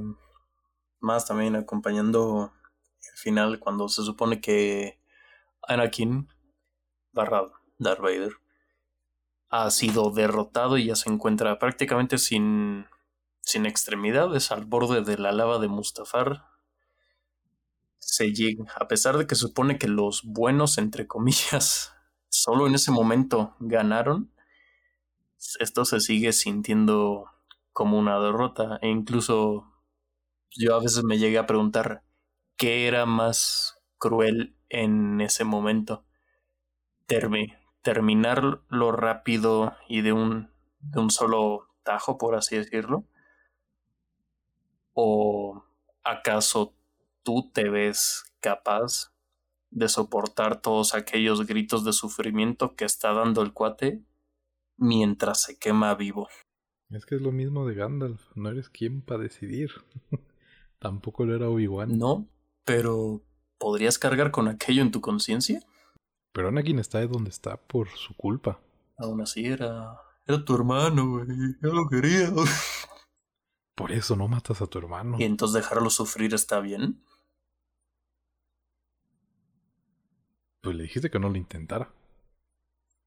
Aún así. ¿En qué momento esto se volvió un debate de la eutanasia? Sí, tienes razón, sigamos mejor. Se están pues, quietos ya. Una escena desaprovechadísima, dos escenas desaprovechadísimas, son eh, el intento de arresto de Windu contra Palpatine. Ahí tenías también como varios Jedi medios icónicos que caen en un abrir y cerrar de ojos. Incluso con lo de Windu, pues está bien, ya cuando estás el solito contra Palpatine. Pero es la amenaza fantasma. Es el futuro emperador. Esa sombra que ha estado dirigiendo las marionetas por décadas. Eh, tenías que haberlo realizado de mejor forma que en ese duelo tan sencillo. Y posteriormente, cuando Yoda llega a enfrentarlo, que ahora no solo es una bola verde saltando de aquí para allá, es una bola verde y una más grande, eh, roja con con negro también defendiéndose. Entonces, El viejito verde y el viejito de los toques. ahí sí fue mucho el Lucas de episodio 2, regresando demasiado a, al CGI. Todavía el duelo con Mustafar obviamente no tiene 100% de efectos, pero hay ahí un conflicto también entre los personajes y una coreografía a veces eh, que se detiene a lucirse, ¿no? En lugar de tener realmente una utilidad práctica, pero se ve bien cool. Y también está bonito, aunque ya es tema de otro de otra temporada, pues cómo lograron conectarlo con lo de Ahsoka en Clone Wars. Muy bien. Y ya. Perfectísimo. Pues, en conclusión de lo que me sobra para hablar al respecto, creo que creo que es una joya de película. Creo que creo que es muy fuerte, o sea, el, el irte acomodando en la primera y segunda película. Las más oscuras de la saga. Sí.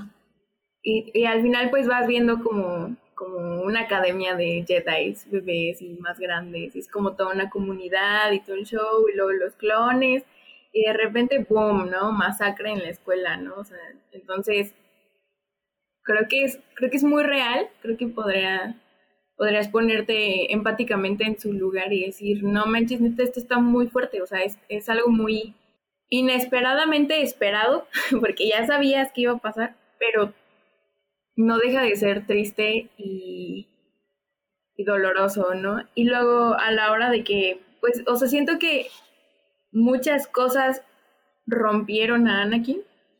Por ejemplo, el, como dicen, ¿no? El hecho de que ya no podía ver a su mamá y luego que su mamá la, o se muere y todo ese show.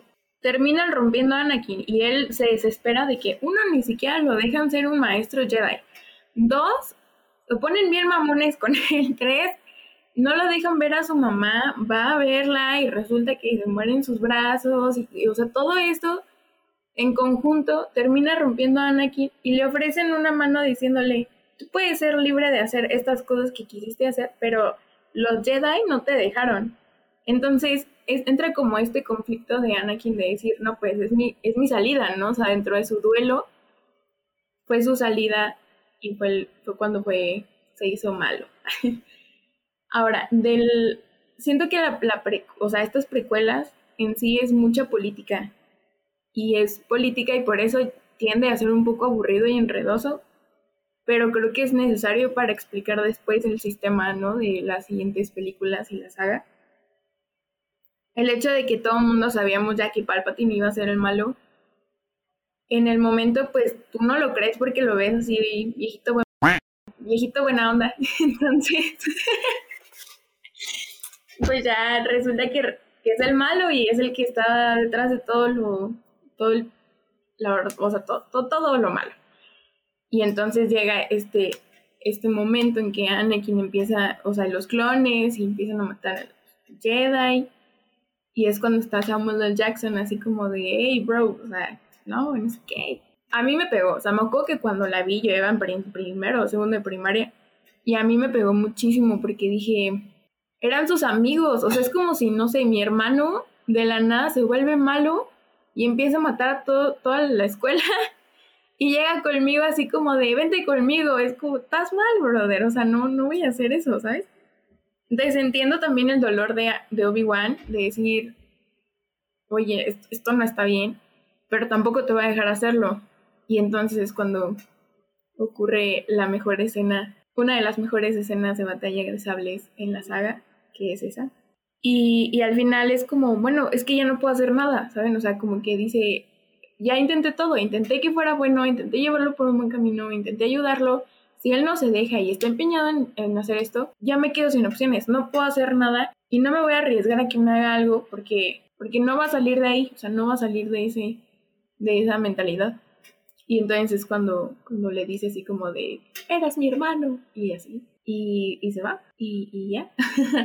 y es, es, es feo, o sea, y me acuerdo que cuando vi la película en la, en la escena donde se muere Padme, también me pegó porque dije, o sea, de por sí iban a tener daddy issues los niños, ahora van a tener mommy issues porque se murió su mamá, o sea, y está como todo ese conflicto y pues ella nunca pudo tener a sus bebés bien. Este Anakin, pues obviamente se, o sea, al enterarse de todo este rollo, pues también le pega de que, de que amaba a Padme y ya no está, o sea, todo ese show. Es, es todo una, una bomba emocional cañona, o sea, la neta es una muy buena película. Creo que es una muy buena analogía en muchas cosas. Y por eso, solo por eso, y por muchas cosas más, la verdad creo que es una de las mejores películas de la saga. Fin. ¿Tu calificación final? Mi calificación final es 9.8, si no es que le pongo un 10, la verdad es que. O sea, no le pongo el 10 entero porque hubo como pequeñas escenitas de relleno, pero sí le pondré un 9.8 por todo el feeling que te meten y la bomba emocional y, y todo lo todo el contraste que hace dentro de la misma historia. Miren, sí, a mí la escena que más me, me chocó fue cuando Padme llega con Anakin y le reclama que ma- mató niños. Y, y es como de, pues sí, pero en la película anterior te dijo que también eran niños, solo que niños que en vez de vivir en un templo vivían en las arenas, así que... Pues sí. Así que nada más por eso también yo me cierro en un 9.8 o 9.9. Yo un 10. Yo un 9.8. Igual, me guf- es mi favorita de todas. Y ya me, me, me gustó más porque, pues creo que ya lo había dicho muchas veces, la escena de Hello there, General Kenobi, que era lo que quería hacer al principio. La había visto tantas veces en memes y cosas así, pero esta vez sentí la fuerza de todo lo que conllevó decir esa frase. y Lili, como de Lili, Dios, Lili. ¿qué pasó? En este podcast estás dentro del consejo, ¿ok? Pero no se te ha otorgado el rango de maestra. No, ya sé, o sea, yo sé que, o sea, no sé que sea lo más, incluso, por ejemplo, el podcast pasado, o sea, de que cuando hablamos de Harry Potter se tituló Tres Potterheads y un Muggle, o sea, estaba consciente de que ahorita podrían decir como, no sé, tres Jedi y un, no sé, lo que sea. Un muggle. ¿Qué? Jamás. Ok. Un Ewok. Ajá, o sea, no sé. Y un droide. Pero yo no sé, es algo muy- Así es. Sí, igual siento que los, los droides, o sea, por ejemplo, Arturi- R2D2 y C-3PO, los metieron como metiendo, hey, esto tiene que ser la firma de Star Wars, que, a- o sea, lo metieron como un poquito más a fuerzas para que sea como la siguiente firma de, pero no fue como orgánico al 100%, entonces no me gusta cuando algo es forzado, porque pues a fuerzas ni los calcetines entran, ¿no? Entonces siento que está bien por ser como la firma de Star Wars, pero al mismo tiempo es como si no estuvieran estos droides, la, la película seguiría, siento yo. Pero están. for- Bueno, yo siento que están forzados en el episodio 2, no en el 3. Bueno, sí, pero sobre todo si Tripio es como de si no estuvieras ahí, realmente no no habría una diferencia en la historia. O sea, a pesar de que me gustan por ser firmas de Star Wars, al mismo tiempo es como, pero si tú no existieras, no pasa nada, ¿sabes? O sea, no hay un cambio importante en la historia. También hablando de astromecánicos, mi favorito es Chopper, no es Artu. Pero bueno, es otro tema. y, y ya. Y pues nada, con eso concluimos estas dos semanitas dedicadas a, a esta gran saga Star Wars. Saben que no me puedo ir sin antes recordarles que tenemos redes sociales y que nos pueden encontrar en Twitter y en Instagram como CinefablePod, en YouTube y Facebook como Cinefable Podcast y en Apple Podcast, Spotify y todas las plataformas de podcast que conozcan como Cinefable. Para la próxima semana hablaremos de la película Los Lobos del 2019, dirigida por Samuel Kishi. La pueden encontrar en internet fácilmente. Cuevana 3, guiño guiño, y el cortometraje Un abrazo de 3 minutos del 2018, dirigido por Everardo González. Este corto lo pueden encontrar en Netflix. Venga, buenas noches, hasta luego, que la fuerza los acompañe. Cuídense y sigan viendo cine. La fuerza está conmigo. La fuerza está conmigo. Nos vemos en el siguiente podcast. Espero sí entrar. Adiós. Bye. Ay, ay.